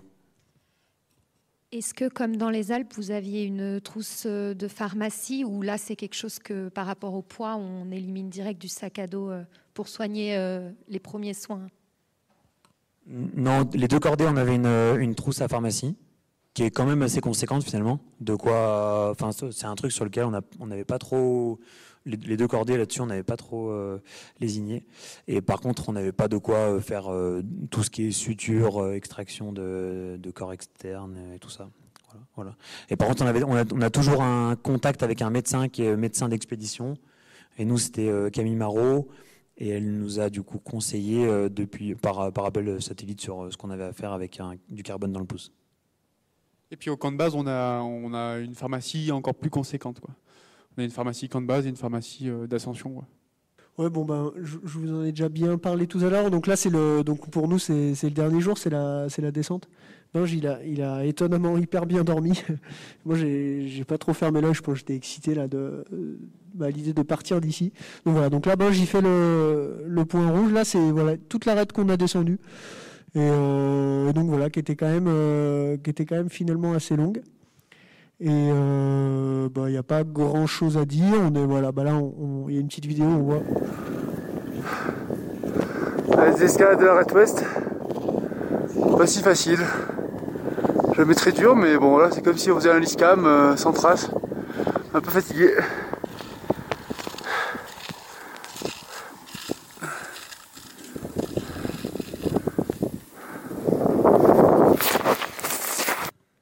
Donc euh, bah voilà, c'est la pendant la descente. Donc euh, bah, bah, c'est assez rébarbatif, hein, mais, au moins ça a le mérite d'être efficace. Vas-y Vinge, tu peux euh, avancer. Ouais voilà, donc l'arrête, l'arrête qui se continue. Là, on avait des infos d'une expé de Basque qui avait fait cette arrête en aller-retour. C'était la première ascension en, style alpin. Et donc, il nous avait donné un petit peu des tuyaux. Enfin, c'était Damien qui, avait qui leur avait demandé. Il n'y a pas grand chose à dire. Euh, de, enfin, ils nous ont pas dit grand chose, si ce n'est voilà, c'est cette euh, section là, qui était la plus délicate. Ça fait un peu comme euh, un liscam dans, ouais, dans cet ordre-là à peu près, hein, à désescalader. Et à la fin, là, ça, au fur et à mesure qu'on avance, c'est de plus en plus facile. Et puis de ce, de, ce point-là, final, on, bascule de l'autre côté, dans du terrain un peu plus mixte, un peu rocheux, etc. Et là, ben, du coup, on a notre ami Aurel qui nous a qui nous a accueillis euh, sur le plancher des yaks. Euh, c'était vachement agréable. C'est toujours sympa de voir euh, quelqu'un après cinq jours voilà, sans contact autre que son partenaire. Et, puis on est rentrés tous ensemble au camp de base là-bas, qui est juste derrière cette butte-là. Et, puis j'étais tout juste diplômé canyon et ça nous a permis de traverser une rivière qui avait un fort débit. J'étais ravi de pouvoir me servir de cette qualification à ce moment-là. C'est vrai, il faut se méfier des rivières en Himalaya, enfin comme ici, mais entre le matin et l'après-midi, il y a un énorme différentiel. Donc vous pouvez très bien le traverser le matin en vous disant bah, ça va le faire nickel, je referai la même chose l'après-midi si vous faites un aller-retour. Et puis l'après-midi, vous vous retrouvez un peu, un peu eu. C'est ce qui, ce qui était arrivé euh, une fois au Chenjuga, j'étais tout seul et euh, voilà. Le matin, j'en avais au genou et puis l'après-midi, j'en avais à la taille. Je faisais pas trop le fier, euh, pas trop le fier. Bah, ça c'est au retour donc au base on était avec tous les tous les copains c'est ce qu'ils appellent le, summit cake donc voilà c'est les c'est les cooks qui nous ont préparé un, un petit gâteau pas grand chose à dire par contre on était ouais je pense quand même vraiment bah, défoncé là, c'est un sacré moment. en bah tout cas pour nous, c'était un, c'était un super moment déjà de retrouver tout le monde à peu près, en, à peu près en forme. Je pense euh, avec un peu d'honnêteté, un peu de nuance, parce que ben, nous, on arrive d'un truc avec Binge qui sont peut-être euh, les quatre plus belles journées d'ascension de notre vie, en tout cas jusqu'à maintenant. J'espère qu'il y en aura d'autres. Et puis notre expé qui a engagé quand même pas mal de choses pour venir ici, et puis qui au final euh, ben, prennent un but. Du coup, il y a, toujours un peu un différentiel. Donc, euh, voilà, mais tout le monde était. Enfin, je pense qu'on était tous bienveillants. Ils étaient contents pour nous. Nous, on était forcément un peu déçus pour eux, mais un peu perchés, toujours un peu dans, notre truc. Et voilà, ben, on voit vraiment la, en tout cas la, différence qu'il peut y avoir en termes d'engagement. Alors je parle même pas que dans la face, hein, mais de, bah, du fait de, prendre assez de temps pour partir. ben, on l'a dit tout à l'heure, c'est quand même un coût financier et puis bah, de finalement pas réussir ton objectif et d'autres qui le réussissent. Bon, c'est voilà, c'est. Je pense que dans la salle, il y a des gens qui ont, un énorme bagage d'expé en poche et qui, savent, qui savent ce que c'est. Donc, euh, voilà, moi je sais pas si je vivrais bien de prendre tout le temps des buts euh, à l'autre bout du monde là. Et donc on arrive au remerciement un peu bref mais important. On va remercier surtout ben, les porteurs qui nous ont euh, bien aidés. Et là, c'est au retour. Et pour la petite anecdote, ce monsieur, là, il a porté 70 kilos. Alors, c'est pas nous qui l'imposons, hein. loin de là, les, euh, les règles, elles ont un peu changé dans les agences. Maintenant, ils essayent de faire porter euh, de moins en moins euh, aux porteurs pour leur permettre d'avoir des conditions de travail un peu meilleures. Et souvent, c'est 35 kilos dans ces eaux-là, de nos jours. Et donc, à l'aller, ils avaient 35 kilos. Et au retour, par contre, il n'y avait pas beaucoup de main d'œuvre disponible parce qu'on a changé la date en fait de retour. Et donc le chef de l'agence leur a proposé de faire double charge. Et là, quand ils font double charge, ils sont euh, payés double. Donc pour eux, c'est tout, enfin, tout bénéf. Ça dépend entre leur dos et leur portefeuille. Mais sacré gaillard. Et donc en fait, je leur avais posé la question. Ils font un peu par rapport à leur poids à eux, ce qui est pas illogique. Il faisait 70 kilos, donc il a porté 70 kilos. Et il y en a d'autres qui portent plus. Hein. C'est arrivé d'avoir des, porteurs qui portaient plus de 90 kilos. Euh. Donc généralement, ils font des toutes petites euh, sections de marche, ils s'arrêtent. Ils ont des petits murets pour pouvoir poser leur sac et ils enchaînent comme ça euh, au fur et à mesure des petites sections de marche. Voilà, ça c'est quand ils arrivent à l'endroit où nous on dormait, où on a fêté un peu notre ascension. Euh, c'était pas le camp de base, hein, c'était un, hôtel, enfin un refuge un peu plus loin. Et donc lui, il a porté 60 kilos, parce qu'il faisait 60 kilos. Et, le, gars à gauche là qui, lève les bras, là, apparemment, il, est connu pour porter, il portait 100 kilos, je crois. Il portait assez souvent 100 kilos. Il doit faire 1m65, euh, je pense, 60, même. Il est tout petit, incroyable. Bon, bah là, du coup, c'est pour remercier aussi Pralad qui nous a accueillis. Ça, c'est la tradition. Euh, au moment où on sort de l'aéroport, on nous met un collier de, vraies fleurs. C'est toujours sympa. Je crois que Simon avait eu la mauvaise expérience de laisser ce collier de fleurs dans un sac et en fait, ça pourrit assez vite. Donc, il faut, bah, ouais, il faut le mettre euh, à la, poubelle, malheureusement. C'est éphémère. Et puis nos deux, nos deux cooks. Donc, en gros, dans une expé classique. Euh, avec un camp de base comme on l'a fait. Il y a un cook principal, c'était euh, Naran, il s'appelait. Donc lui, typiquement, il n'est pas Sherpa. Et puis euh, Aziz, voilà, qui est là. Et généralement, Aziz faisait quand même beaucoup plus de choses que le cook principal. C'est-à-dire qu'il y avait généralement celui qui donnait les ordres et celui qui les exécutait. Voilà. Pour moi, c'est Naran m'excusera hein, s'il voit la, vidéo, mais c'était un peu ça, hein, Aurel. Non. En tout cas, voilà, ils nous ont fait un gâteau euh, à la vapeur au final. et chose qu'on n'arriverait peut-être pas tous à faire. Ils font des pizzas à la vapeur aussi. Et puis ben voilà aussi nos, partenaires techniques nous trois qui sommes présents ici. Euh, Damien et Fanny et Simon euh, ont d'autres partenaires également. Ça nous permet d'avoir des petites aides financières parfois pour pouvoir assurer justement ces, ces coûts d'expédition qui ne sont pas anodins.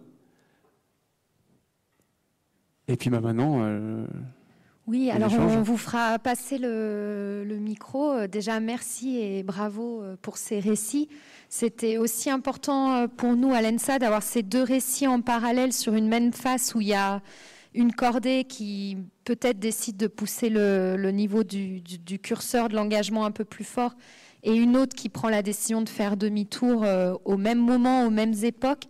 Donc c'est pour dire que vraiment sur les mêmes faces, il y a beaucoup d'enjeux et beaucoup de prises de décision euh, qui se font. Donc merci aux deux cordées d'avoir euh, représenté euh, les itinéraires et même le demi-tour, c'est important. On n'en parle pas assez, donc merci Aurel.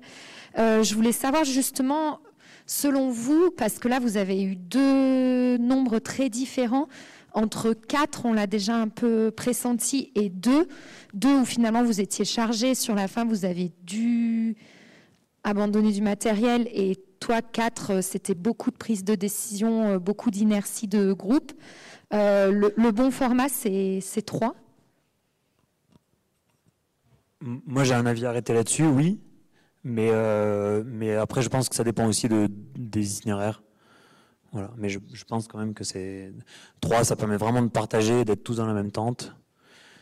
Ça, permet une prise de décision qui est quand même euh, plus simple aussi. Voilà, c'est mon avis. Ben, je pense qu'à deux, notamment dans ces phases, tu t'engages un peu plus. Parce que bah, s'il y en a un qui est mal, euh, bah, il y en a qu'un qui gère. Autant dans les Alpes, c'est confortable, parce que tu peux grimper plus vite. Autant là, euh, bah tu peux grimper quand même aussi plus vite, je pense, mais ça ajoute un vrai, euh, clic à l'engagement. Et notamment, euh, quand tu es trois, dans ces ascensions, tout, enfin, même à trois, il y a tout le temps quelque chose à faire. Il n'y a jamais un gars qui attend au relais, il y, a, tout le temps quelque chose à faire. Donc oui, effectivement, je pense que trois, c'est c'est quand même un c'est quand même un bon chiffre aussi. Après, bah, ça dépend de ton objectif, ça dépend de ta manière de grimper. C'est toujours pareil, ça dépend un peu de l'objectif, je pense. On n'a pas parlé des cotations, mais comment, enfin, ici on a des cotations dans les Alpes. Est-ce que là-bas vous prenez en compte euh, l'éloignement, l'altitude? Comment on cote une voie qu'on ouvre finalement dans, ces montagnes-là qui seront peut-être pas beaucoup répétées? Euh, Vous prenez des repères euh, que vous, vous, mettez un peu plus dur par rapport à l'isolement et l'altitude. Comment on cote une voie et, quelle est la cotation d'ailleurs de la voie que vous avez ouverte? Bah là, tu peux laisser la parole à Binge, mais il y en a pour une demi-heure. Vas-y, vas-y. Euh, succinctement. Ouais, non, succinctement, non, mais en gros, euh, il y a sûrement effectivement un, aspect subjectif euh, qui rentre en jeu, ben, comme dans les Alpes, hein.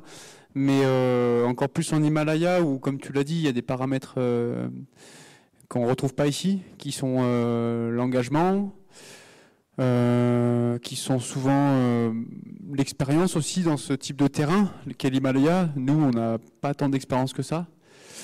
Et ouais, la difficulté euh, mentale, l'engagement, etc., fait l'isolement. on sait qu'il n'y a pas de secours ou ça va être très difficile de se faire secourir.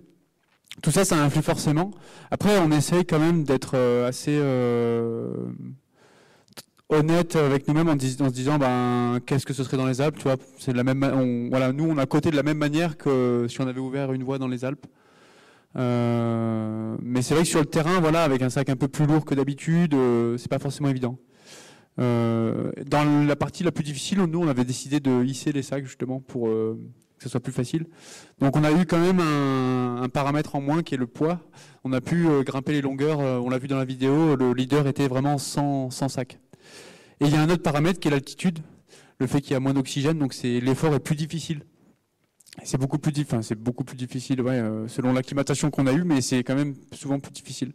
Mais en gros, on essaie de côté euh, de la même manière. Et donc notre voie, nous, euh, c'était côté 5 plus en glace.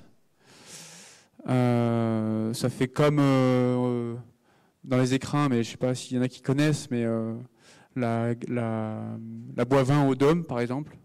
Ça ferait à peu près comme l'hypercouloir au Mont Blanc, dans ces eaux-là, en termes de raideur. Et qu'est-ce que je voulais dire d'autre? Bah, Ça faisait 1600 mètres, voilà, ED en cotation globale. Ça, c'est pas évident de côté la cotation globale, mais nous, on a mis ED et, puis en mixte M5+. Mais ça, le mix, c'est vrai que c'est pas évident à côté parce que euh, entre un D5+ à l'usine ou un dry tooling euh, pur euh, et un M5+ en montagne, c'est vrai que parfois il peut y avoir 2 mètres où tu vois, c'est pas forcément très raide, mais tu comprends pas comment passer et c'est un peu comme en escalade entre de la dalle et du gros dévers quoi. Il c'est des petits pas de, de chat quoi qu'il faut faire. Donc on essaie de côté au mieux euh, ces, parties mixtes, mais c'est vrai que c'est pas évident. Euh, c'est peut-être les plus, peut-être les moins évidentes. Et j'ai encore euh, deux, questions. Une, est-ce que vous pouvez nous en dire plus sur le nom de votre voix, qui est particulier parce qu'il fait aussi référence à une autre voie à côté qui a été ouverte avant. Et du coup, je voulais avoir un peu votre ressenti, enfin l'explication du nom de la voie. Ouais, je commence aussi, mais bon, Charles prendra la suite. Euh, en gros, le, nom, il a fait quand même pas mal parler. Euh, ce qu'il faut savoir, c'est que dans le monde de l'himalayisme, le monde de l'alpinisme international, il y a euh, pour certains, enfin en gros même pas pour certains, il y a une compétition qui existe avec les piolets d'or, qui est officieuse, hein, mais en tout cas chaque année il y a une, deux, trois, parfois quatre ascensions qui sont euh, auquel on, donne un piolet d'or. Donc euh, c'était quelque chose qui a été créé par euh, Christian Tromdorf, c'était début 90, il me semble. Bah oui, puisque ça fait les 30 ans. Oui. D'ailleurs, on a, un, on a un livre dessus. On a le livre ici, voilà. Et, et en gros, voilà, il y a des alpinistes parfois qui, qui, posent la question à certains grands alpinistes. avant de partir, ils disent est-ce que ça, ça sera nominé au Piolet d'Or, par exemple? En gros, ils vont en expédition en, en, se disant on, on va viser le Piolet d'Or.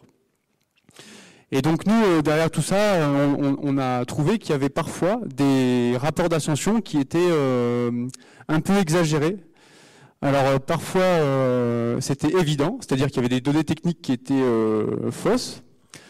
Ça a été le cas notamment sur des hauteurs de face. il y a eu des hauteurs, des différentiels de 500 mètres, si jusqu'à 600 mètres même. Donc c'était quand même, c'est quand même colossal. Et aussi sur la manière de raconter l'ascension. Euh, avec parfois, euh, mais ça c'est subjectif, hein, mais en tout cas on a, on a trouvé qu'il y, y avait eu des, exagérations euh, parfois volontaires, il nous semble, mais bon ça c'est pas sûr. Et, aussi sur les cotations en elles-mêmes, quoi, pure technique. voilà, ça c'est c'est ce qu'on a observé et en gros ce qu'on a voulu, le sens qu'on a voulu donner à ce nom-là, c'était de sensibiliser tout le monde à se dire ça sert à rien d'être euh, dans l'exagération. Euh, ça sert à rien euh, de grossir ce qu'on a fait. Juste le nom de la voix, ça s'appelle À l'ombre du mensonge. Ouais, à l'ombre du mensonge. Voilà, à l'ombre du mensonge. Mais ça paraît un petit peu lointain là pour ceux qui sont peut-être ici, hein, mais voilà, quand on a le cas concret devant nous, c'est vrai que c'est pas évident à, à, accepter, même si au fond, ben, du coup, chacun fait ce qu'il veut. Mais finalement, en alpinisme, quand on partage quelque chose, on, a envie, nous, en tant que personne qui lit euh, ou qui regarde cette aventure, ce partage, on a envie que ça soit vrai, quoi. Enfin, moi, personnellement, quand je lis une, histoire de quelqu'un qui est allé en montagne, j'ai pas envie de lire quelque chose qui soit euh, qui soit faux, qui soit basé sur euh, euh, quelque chose de, avec des grands superlatifs, etc. Tu vois.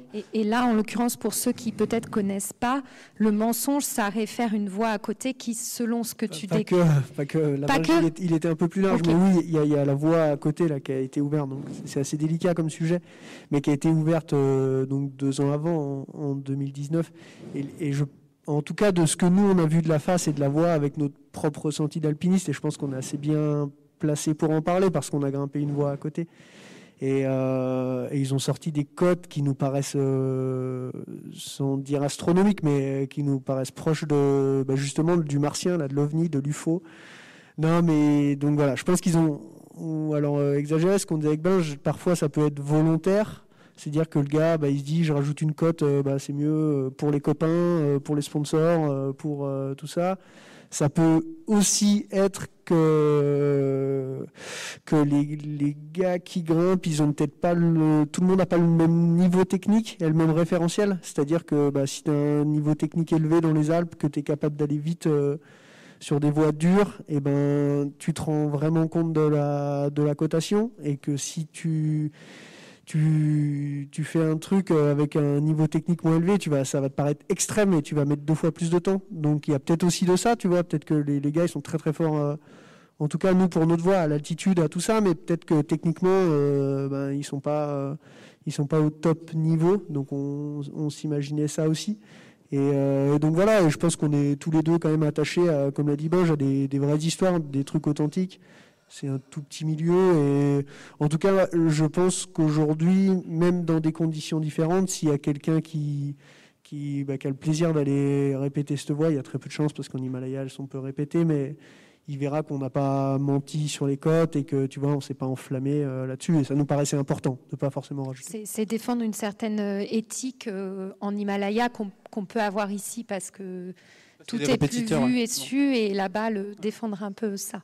Ouais, en gros, c'était pas euh, pour faire, euh, pour comparer euh, qui est la plus grosse, hein, loin de là, hein, mais parce que nous, on a moins d'expérience que plein d'autres personnes, hein, mais on l'a fait juste parce que, de manière totalement innocente, on s'est dit, on a observé ça, si tu veux, c'était flagrant pour nous, et on s'est dit, mais waouh, faudrait mettre un petit coup de pied dans la fourmilière. Alors, on n'a pas été tant plus loin que ça, tu vois, que juste le nom qui a fait un peu polémique.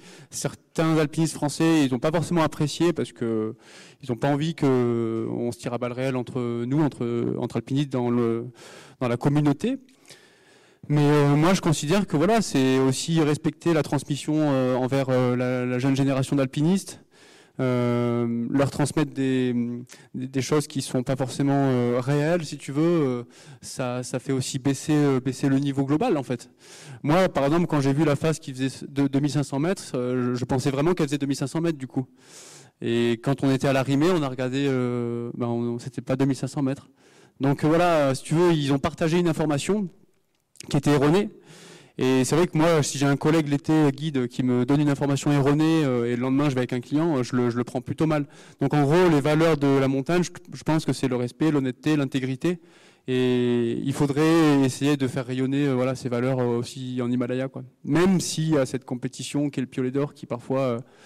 Euh, on l'a vu, en tout cas, euh, sur l'historique du piolet d'or, on, on, sait très bien quelles personnes ont été un peu euh, folles et envieuses, si tu veux, d'avoir le piolet d'or à tout prix.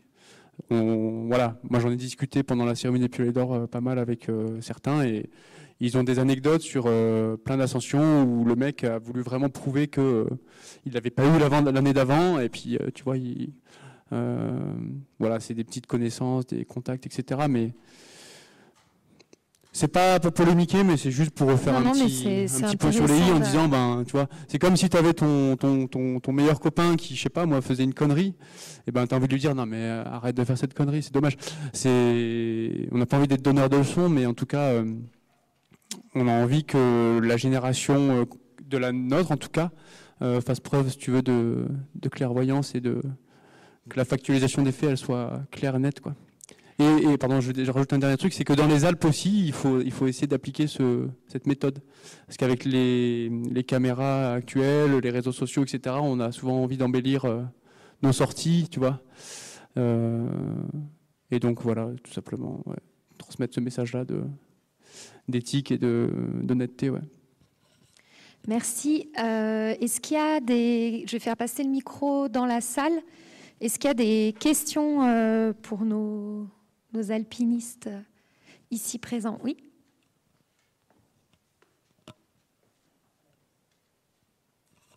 Ouais, vous avez parlé des, des choix et des, des, stratégies par rapport au matériel et la descente. Est-ce que vous pouvez nous en dire un petit peu plus sur ce que vous avez retenu les uns et les autres comme euh, stratégie de réchappe, de descente possible ou pas?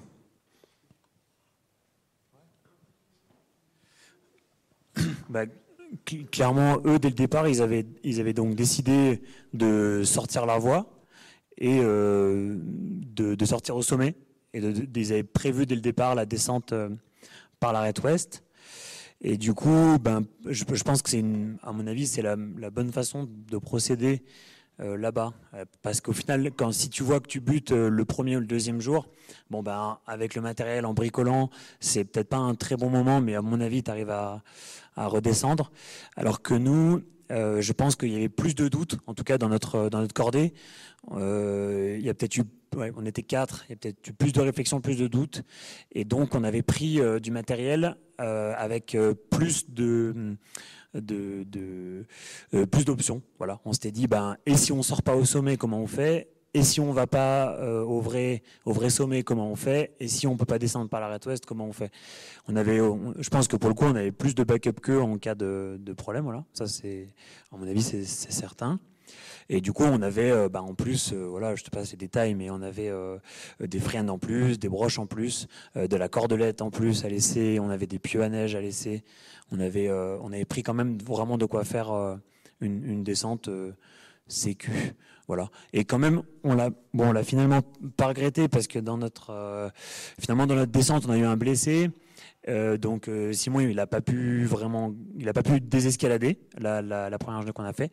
Et donc on a finalement, on a grillé tout le matos qu'on avait prévu en plus, on l'a, on l'a finalement grillé pour pour descendre ces, ces 300 pauvres mètres là. Donc c'est voilà, c'est sûr que c'est, des décisions à, réfléchir ensemble, je pense.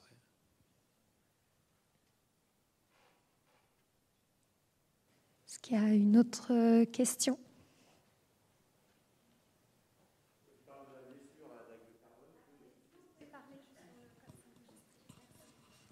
Tu parles de la blessure. Euh, donc, euh, qu'est-ce qui s'est vraiment produit avec cette, cette, eh ben, cette, sardine en carbone? Ouais, c'est un, un, un, piquet de tente euh, en, le, en le repliant, tu tu, fais les, les, les, zigzags là, et puis en fait, il a avec le l'arceau, ouais, ouais, arceau de tente, arceau de tente, pardon. On n'a pas de, on n'a pas de piqué pour les tentes, hein, mais euh, et en fait, en le, en le, pliant le matin, froid, euh, je pense qu'il a, il a, il a éclaté quoi au moment. Et en fait, voilà, ça, ça a vraiment fait, euh, je te dis, ça fait une sorte de, de, de d'hérisson quoi. C'est assez, euh, ça fait des lamelles, ça fait des lamelles qui, qui lui sont rentrées dans le pouce. Il n'avait pas de gants pour faire ça, et voilà. Il y avait une autre question par là. Ouais. Euh, quelle était la qualité de vos protections dans les longueurs dures, dans ce, enfin, l'engagement qui était? Je sais pas si ah, la qualité des protections? La, ouais, la qualité des protections. Euh, la qualité des protections, ben, elle était. Euh, sur le premier jour, les 600 premiers mètres, c'était variable. Euh, la, la, première partie encore tendue qu'on a faite, il y avait quasiment zéro protection. Au final, on pensait en avoir, mais il y avait quasiment rien. Et ensuite, les longueurs d'après, c'était plutôt correct, mais c'est jamais non plus de la glace comme en cascade de glace pure, comme tu peux en avoir dans, dans Fressinière, Fournel, ou ici c'est Six Fer à cheval. Ou... Et euh, on n'a on pas utilisé les pieux, mais parfois tu les utilises quand même, les pieux en Himalaya. Mais c'est rare, il faut vraiment avoir la neige parfaite euh, pour pouvoir mettre le pieu verticalement comme ça, ou alors euh, en, en, corps mort, c'est-à-dire euh, enfoui dans la neige. Et voilà, qu'est-ce qu'il y a qu euh, je pense on, à quoi? on a fait quelques relais sur Python et des freins, mais qui, le rocher était étonnamment jamais très bon non plus. Ouais. Donc, euh, Mais bon, on se protégeait quand même pas mal dans le rocher aussi, finalement, un peu entre les deux. On a réussi quand même à faire des bons relais. Oui, oui, pour le coup, les relais. On a réussi à faire des bons relais, ouais, souvent quand même. Soit sur broche, soit sur Python, euh, des fréennes aussi, euh, des béquiers, c'est arrivé. Euh, mais à chaque fois, on a réussi à faire des bons relais, ouais.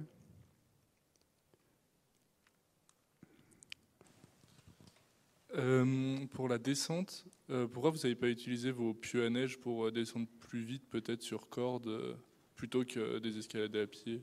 Est-ce que vous aviez laissé le matos sur place au dernier camp, vous avez laissé du matos, ou vous l'aviez quand même, vous avez quand même gardé vos pieux à neige pour la descente? On avait quand même nos pieux pour, euh, pour la descente, mais on les a pas utilisés tout simplement bah, parce que c'est plus long à, tu vois, à mettre, à installer qu'à désescalader. Quoi.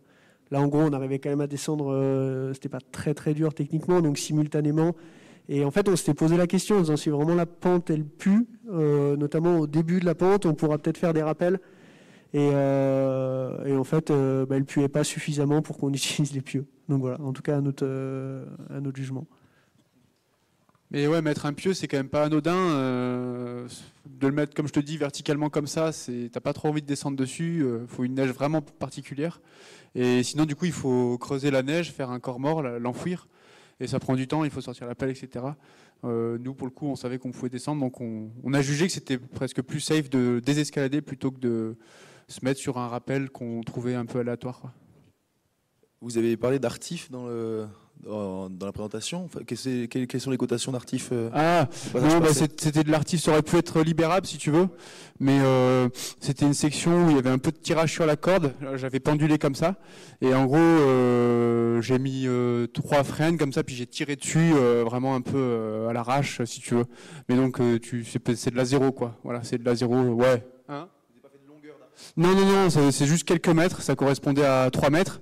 Et ensuite, euh, du dernier frein sur lequel je me suis vaché, euh, il y avait un plaquage de glace que j'ai mis mes piolets le plus haut possible. Et puis ben, je me suis un peu tracté pour mettre mes pieds euh, ensuite sur, le, rocher au début, puis après la glace. quoi. Et, pour répondre à la question tout à l'heure là sur le matos pour descendre, généralement sur, ces ascensions, on a une corde qu'on utilise pour hisser le sac et qui nous permet à la descente de pouvoir faire des relais de descente. Quoi. Donc on a généralement entre 50 et 60 mètres de corde euh, entre du 6 mm et vous, vous aviez du quoi? C'était c'était du 7 ou du 7 Nous on avait du 4, non? Ah nous on avait du ouais, ça peut aller jusqu'au 4 aussi, mais c'est pas forcément conseillé. Non ouais, en gros on a toujours euh, de quoi descendre, de, quoi faire beaucoup de relais au cas où.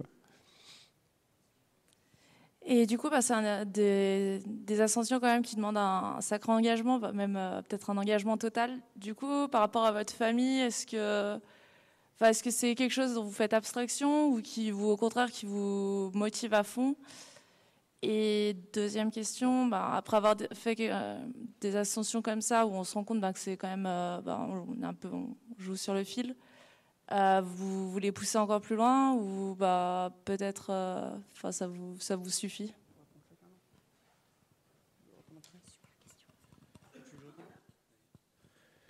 Écoute, euh, moi je suis, en tout cas pour ma part, j'étais hyper, bah, je pense quand tu vas au pied de ces phases, j'étais vraiment hyper motivé. Et j'ai occulté en tout cas pas mal de, choses, de ce dont tu parles, de la famille et tout ça. J'ai vraiment essayé de mettre de côté et de, de pousser mon, mon, envie de grimper. Alors après, euh, où c'est que ça mène tout ça euh, bah Forcément à d'autres expés, potentiellement à d'autres expositions assez importantes. Et après, ben, à nous de, enfin, d'avoir le, le, bon ou le, tu vois, ou le, ou le mauvais côté de la, de la chose, quoi. À un moment, savoir s'arrêter. En tout cas, moi, je suis encore hyper motivé pour, euh, pour grimper, pour grimper avec Binge. Euh, et, voilà. En tout cas, j'ai bien occulté les, deux choses, mais comme euh, je peux le faire dans les Alpes, en fait. Alors, pour le coup, moi, occulter, c'est pas le mot que j'aurais utilisé, mais euh, j'ai l'impression que la réflexion, elle se fait vachement en amont, en tout cas dans mon cas. j'ai réfléchi pas mal avant de partir, et une fois que, si je suis au clair, en fait, avec ma décision d'aller faire ça là-bas, je me sens pas dérangé par euh, par, cette notion d'engagement sur place. Quoi. Je pense que c'est un truc que tu as réfléchi en amont. Le projet, euh, nous, le Chamlang, on voulait y aller depuis déjà trois ans. Euh, il y a eu le Covid, il a été reporté, tu vois. Donc c'est un truc finalement qui avait eu le temps de mûrir vachement, en tout cas dans ma tête.